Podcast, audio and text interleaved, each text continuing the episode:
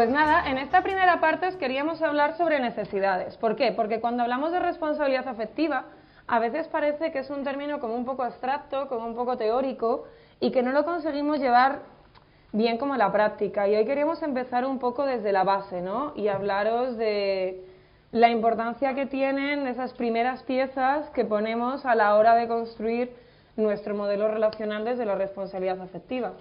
Además es curioso porque cuando hablamos de responsabilidad afectiva parece que es algo que debiéramos de recibir desde fuera. Es decir, las personas tienen que tener responsabilidad afectiva hacia nosotras. Pero muchas veces deberíamos de tomar un poco conciencia de esa situación y entender que realmente la responsabilidad afectiva empieza por nosotras mismas. Porque claro, si nosotras no sabemos cuáles son nuestras necesidades y nuestros límites y qué cuidamos necesitamos, difícilmente vamos a saber transmitirlo y comunicarlo para que esas personas sí que puedan ejercer una comunidad, o sea, una comunidad, una, una responsabilidad efectiva hacia nosotras. Y claro, de aquí deriva también un poco el concepto de que creemos que últimamente se ha cogido el concepto de responsabilidad afectiva como si fuera algo universal o abstracto, como si hubiera un manual de cómo ser responsable afectivamente con alguien, cuando realmente esto no es así. O sea, no existe una receta general, sino que cada persona tiene su propia forma de, de recibir cuidados. Entonces, claro, tenemos que ir viendo estas cositas para poder tener esta responsabilidad y eso sucede creo que también a nivel emocional y a nivel sexual puede pasar. Es decir, como a mí me funciona esto con una persona, tiendo a creer que esto me va a funcionar con todas las personas. No sé si os ha pasado alguna vez, pero de decirle a alguien, Cari, por aquí, no. Y que el otro te diga, ah, pues yo estoy yo, a mí me habían dicho que sí. Hmm. Pero claro, esto no tiene por qué funcionar siempre y eso pasa en todos los niveles. Claro, de ahí la importancia del autoconocimiento y de entender que estas necesidades por lo general son subjetivas, ¿no? Y que además en no monogamias hablamos mucho más de ellas porque parece que dentro del amor romántico ya nos, los, ya nos las dan un poco de antemano. No, tu necesidad es tener una relación con exclusividad, tu, eh, tu necesidad es que quieras tener sexo con tu pareja sí o sí, tu necesidad es que quieras casarte, es que quieras tener hijos, nos las dan.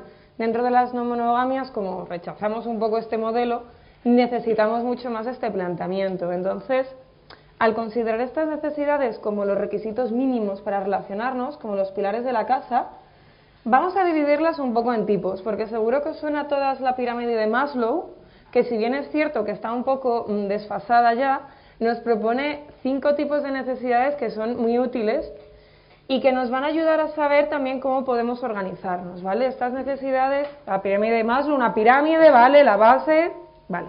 En la base nos encontramos con las fisiológicas, es decir, la necesidad que tenemos de comer, de alimentarnos, en el caso de las relaciones muchas veces está relacionada con el deseo sexual, esta necesidad más fisiológica, etcétera, etcétera.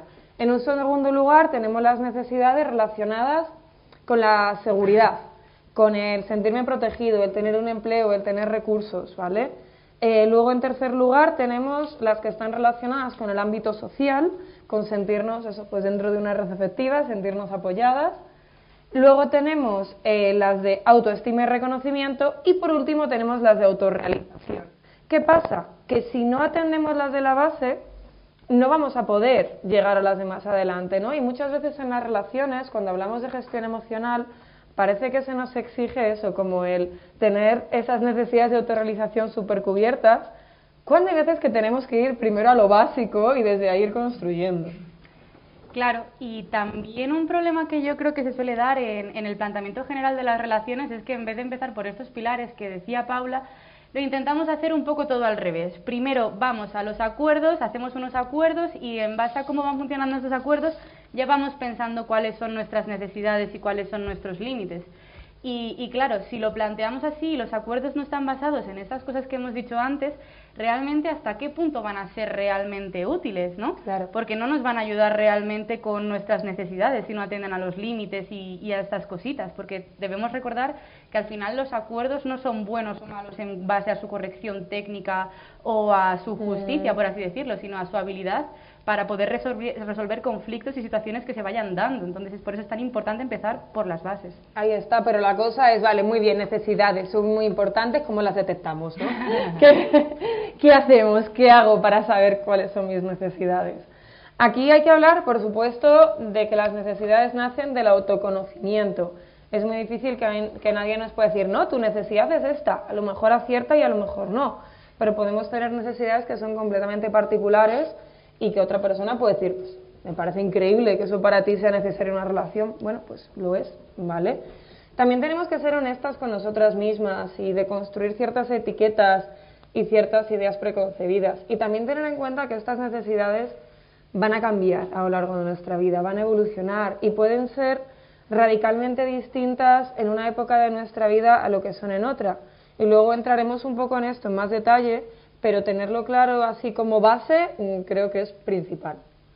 A mí, por ejemplo, a la hora de saber cuáles son mis necesidades, tanto a nivel personal como, como en una relación, me viene especialmente bien coger un folio en blanco y decir, vale, voy a intentar plasmarlas, porque yo cuando escribo algo es como que se me queda muy claro. Entonces, si lo que yo necesito es tener algo claro para poder transmitirlo, por ejemplo, esta herramienta a mí me funciona bien, a lo mejor a vosotras os funciona mejor otra mm. cosa o hablarlo con, con una amistad o, o, con quien queráis o lo que os dé la gana, pero eso, buscar una herramienta para, para que esto quede claro, porque si no queda claro, lo que hemos dicho, no podemos transmitirlas. Y creo que lo que ha dicho Paula es esencial, es decir, eh, las necesidades pueden ir cambiando, es decir, son moldeables. Lo que no son las necesidades son negociables con otras personas. Aquí no hay nada a lo que podamos entrar a debate.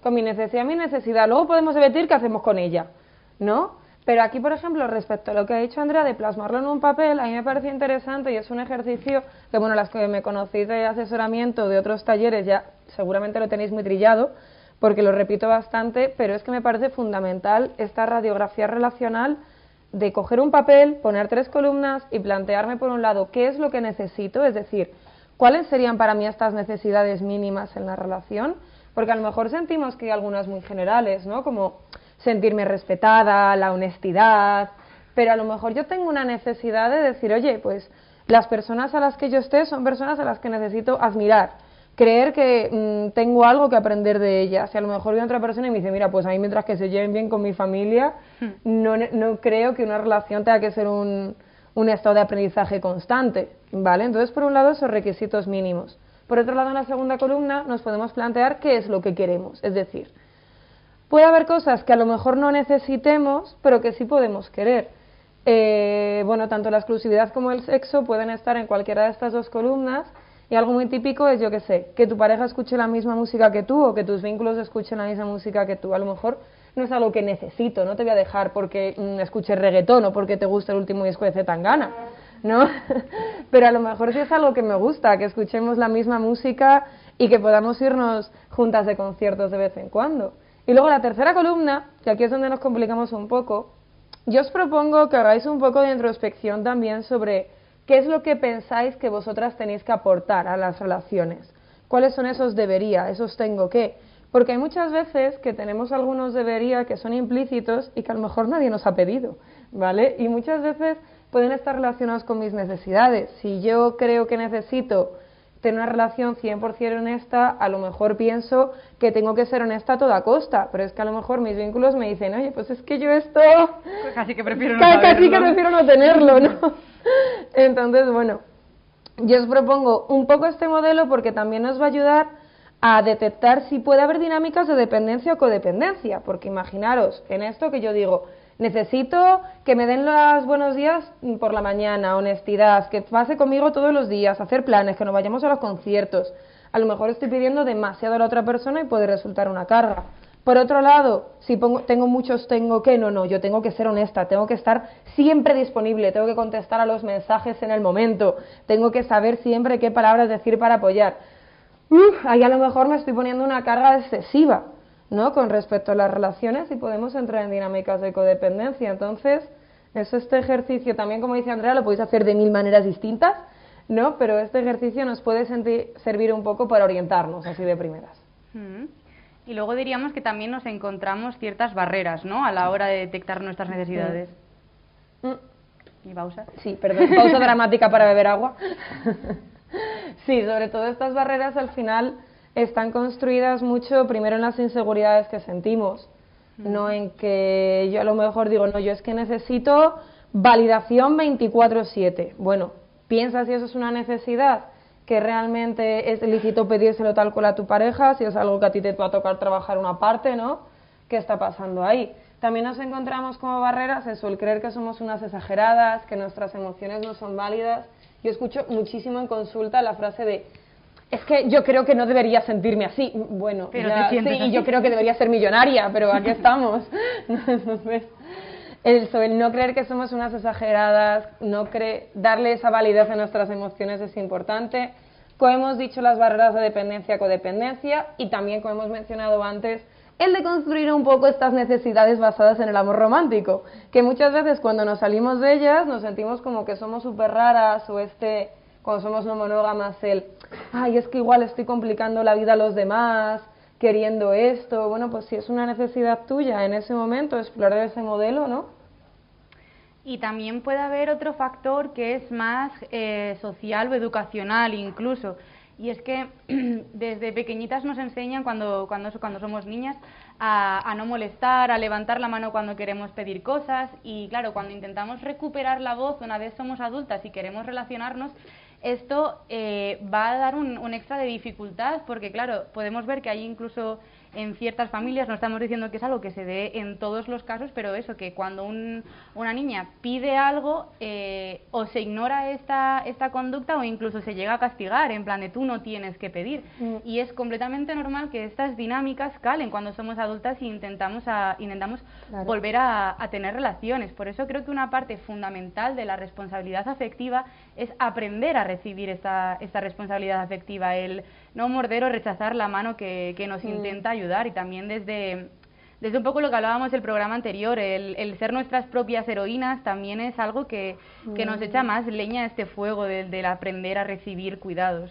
Sí, es complicado y también muchas veces nos cuestionamos eh, hasta qué punto tengo derecho a pedir. Y es como tú tienes derecho a pedir lo que te dé la gana, pero tienes que asumir que te pueden decir que no.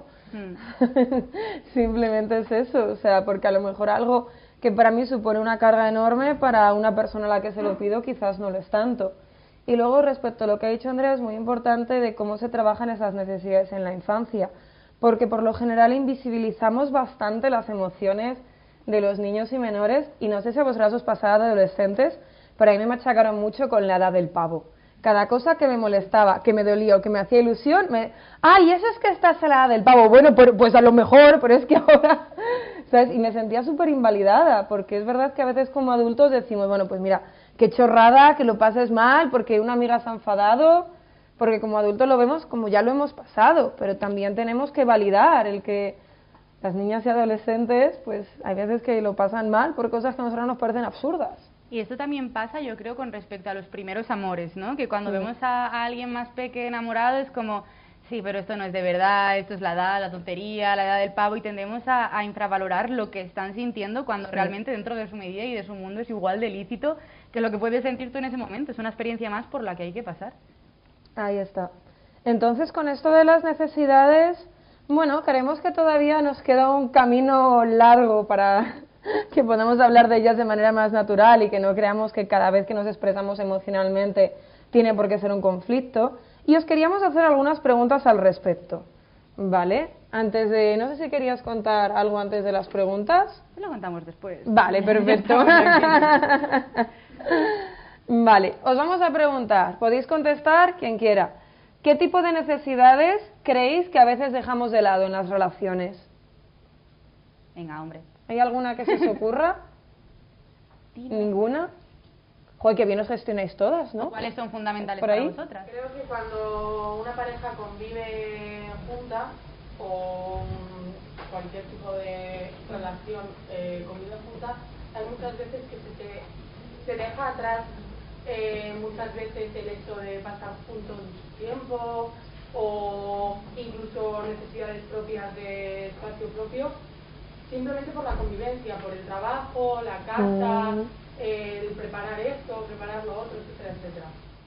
Pues sí, yo la verdad es que estoy súper de acuerdo. Creo que una de las necesidades que más dejamos de lado en las relaciones es nuestra necesidad de estar solas, nuestra privacidad. ¿No tenéis esa sensación de que hay veces o que te echas pareja y de repente es como 24-7 con esa persona?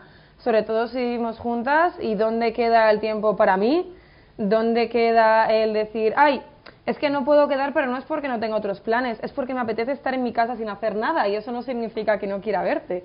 Entonces, esta necesidad a veces de estar solas y dedicarnos nuestro propio tiempo, creo que es algo que sacrificamos mucho en las relaciones. Y también el tiempo de calidad dentro de la misma relación, porque es como, bueno, ya nos vemos en casa, pues, pues ya está. Y a mí esto me ha pasado con amigos, es decir, me voy a vivir con alguien que era mi amigo y a lo mejor salíamos siempre tal, no sé qué, y de repente te das cuenta de que qué cojones ha pasado, que ya solo nos vemos haciendo la comida. o sea, sí, es muy interesante ese, esa necesidad. Mm. ¿Qué más necesidades os ocurren que dejamos de lado por lo general? Espérate, espérate, espérate. Ah, que tenemos micrófono. Mejor. Sí, está encendido ahora. Hola, hola, hola, hola. Sí. Mejor porque no tengo voz. Eh, yo creo que las redes afectivas fuera de lo que es la pareja lo dejamos de lado completamente. También estoy muy de acuerdo y es otra cosa que tiene mucho que ver con el amor romántico, ¿no? Que una vez que encontramos a esa pareja que creemos que es nuestra media naranja, parece que la amistad, ¿no? La red afectiva que no está en esa posición, nos olvidamos. Seguro que tenéis esa amiga que eso, que cuando desaparece. desaparece y vuelve a aparecer cuando lo deja y luego vuelve a desaparecer. Yo siempre digo lo mismo y es que a veces parece que la vida social es una excusa para conseguir pareja. Hmm. Y una vez que has conseguido esa pareja, pues y esto ya lo necesito para qué. Exacto. Y luego un bolso cuando llevas un abrigo con muchos bolsillos, ¿no? ya. Sí, pero luego te das cuenta de lo necesaria que es.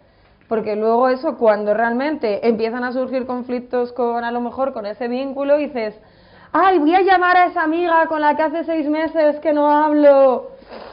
Incluso luego nos sentimos abandonadas eh, porque es que ya no me llaman. Claro, si es que llevas seis meses que cada vez que te llaman dices que vas a quedar con el churri. O, lo que es peor es, em, pues eso, el darte cuenta a lo mejor cuando ya has acabado esta relación de que te encuentras sola. Claro. Porque has perdido absolutamente todo tu vínculo y no porque se ha generado una conducta tóxica de que la otra persona te haya alejado, sino porque tú solita has hecho barrer con todo. Ahí está, que eso muchas veces no ignoramos estas necesidades porque la otra persona nos lo imponga, sino porque sin darnos cuenta, si no las tenemos detectadas, las vamos dejando de lado completamente. Y luego creo que Andrea traía una experiencia de... bueno, yo también quería añadir que, por ejemplo, mm. para mí, eh, con respecto a necesidades, una de las cosas que más me, costó aprender a deconstruir o a mejorar para construir relaciones sanas fue el aprender a, pedir, lo que decíamos algo, a recuperar eh, la voz. Y creo que al final eh, esto hace que vayamos olvidando nuestras necesidades y nuestros límites y que se produzca un poco lo que es la pérdida del yo Mm. Y, esto creo que es realmente una de las principales causas de ruptura, porque se habla mucho de lo de despertarte un día y decir, no sé quién está durmiendo a mi lado, pero a vosotras no os ha pasado nunca de despertaros un día y decir, sé quién está durmiendo a mi lado, pero ¿quién cojones soy yo? Que ya no me reconozco en absoluto. Y, mm. creo que esto es, es, fundamental. Y creo también que a veces eh, no pedimos las cosas porque decimos, vale, si no me lo están dando, será que la otra persona realmente no me lo quiere dar, que no le apetece o que yo no me lo merezco. Cuando a lo mejor a la otra persona ni se le había pasado por la cabeza pensar que necesitábamos eso. Por eso es tan importante, como decimos siempre, eso, comunicar tus, mm. tus necesidades. Y, Antes de eso, que sí quería añadir una cosa respecto a eso, que tiene que ver con esa telepatía que parece que se establece con la media naranja, que es como, no, no, si me quieres de verdad tendrás que saber lo que quiero. Te quiero, no tengo telepatía. Son dos cosas distintas. Entonces, sí, vamos a acostumbrarnos a pedir, por favor. y eso que pedir, puedes pedir siempre, que lo peor que te puede pasar es que te digan por no. El no ya lo tienes, ahí está.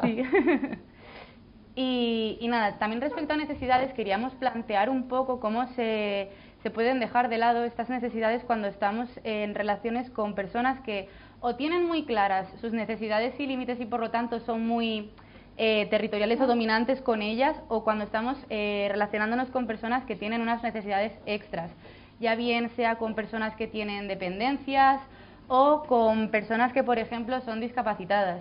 Y para esto traemos un audio que para mí es muy especial porque es un poco la, la experiencia que vivió mi hermana, que estuvo casada durante muchísimo tiempo con una persona que era, que era discapacitada. También aquí hay que hacer una aclaración, ¿vale?, de que hay muchísimos tipos de personas con diversidad funcional, cada una lleva de manera distinta su situación y muchas de ellas no les piden a los demás cuidados extra, ¿vale? Es decir, esto es una situación muy específica.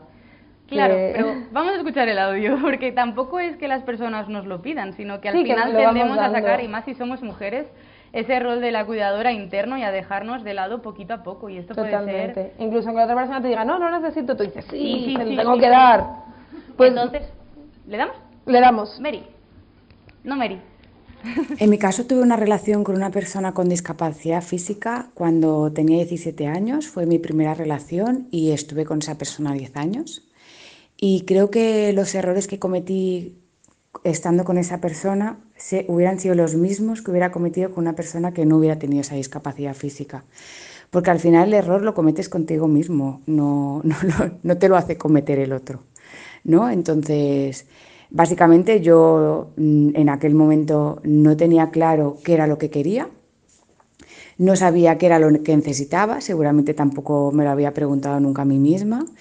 Y fue muy fácil dejarme llevar por alguien que sí lo tenía claro. Entonces, realmente el error fue mío y, pude aprender también muchas cosas de, la otra persona. Em, para mí un punto de inflexión bastante crucial en, eh, que me ayudó a ver que, no, que, no, estaba teniendo mis necesidades era eh, en un momento que íbamos a hacer una casa y, y, me di cuenta que la casa cumplía absolutamente con todas las necesidades que tenía esa persona, pero no con las mías, que prácticamente no, no había nada plasmado en los planos de mm, las necesidades que, o, las ilusiones que yo podía tener para esa casa. Entonces, ese fue un punto de inflexión bastante importante, ¿no? que como que lo pude ver en, un plano y lo, pude ser consciente de eso. Em, entonces, cuando, cuando lo dejamos, lo más complicado para mí fue saber qué era lo que quería porque me había acostumbrado a pensar siempre en lo que quería o lo que le gustaría al otro y entonces esa era la gran pregunta que me tenía que, contestar a mí misma. Y recuerdo que empecé a escuchar mi cuerpo, empecé a hacer un montón de cosas diferentes porque para, para saber lo que me gustaba y lo que no. Y cuando estaba en algo y sentía un poco de angustia en el estómago o, o veía que mi cuerpo me da alguna señal de que estaba incómodo, pues dejaba de hacer eso y cuando no me da ninguna señal y estaba tranquila, pues seguía haciéndolo. Esa fue un poco mi experiencia. Bueno, muchas gracias. A mí me parece increíble el audio y también la manera en la que lo explica y cómo se nota que lo ha trabajado a lo largo de los años y creo eso que muchas nos podemos sentir identificadas con esa experiencia porque es algo que damos nosotras y eso sobre todo las mujeres nos educan para complacer, para dar, para estar ahí, para no quejarnos dentro de ese rol de cuidadoras y por eso también nos cuesta mucho eh, eh, ¿no? trabajar lo, de lo que vamos a hablar ahora, de lo que son los límites. Pero no sé si quieres añadir algo más sobre el tema de las necesidades. Mm, no, solo pues eso, lo que hemos dicho. que nos sirven para construir relaciones, que tenemos que detectarlas, que son subjetivas y nacen de nosotras, que no hay como... Y que son la base. Exacto, esto sí, esto no, y que son la base. Son la base sobre todo para crear pues los límites.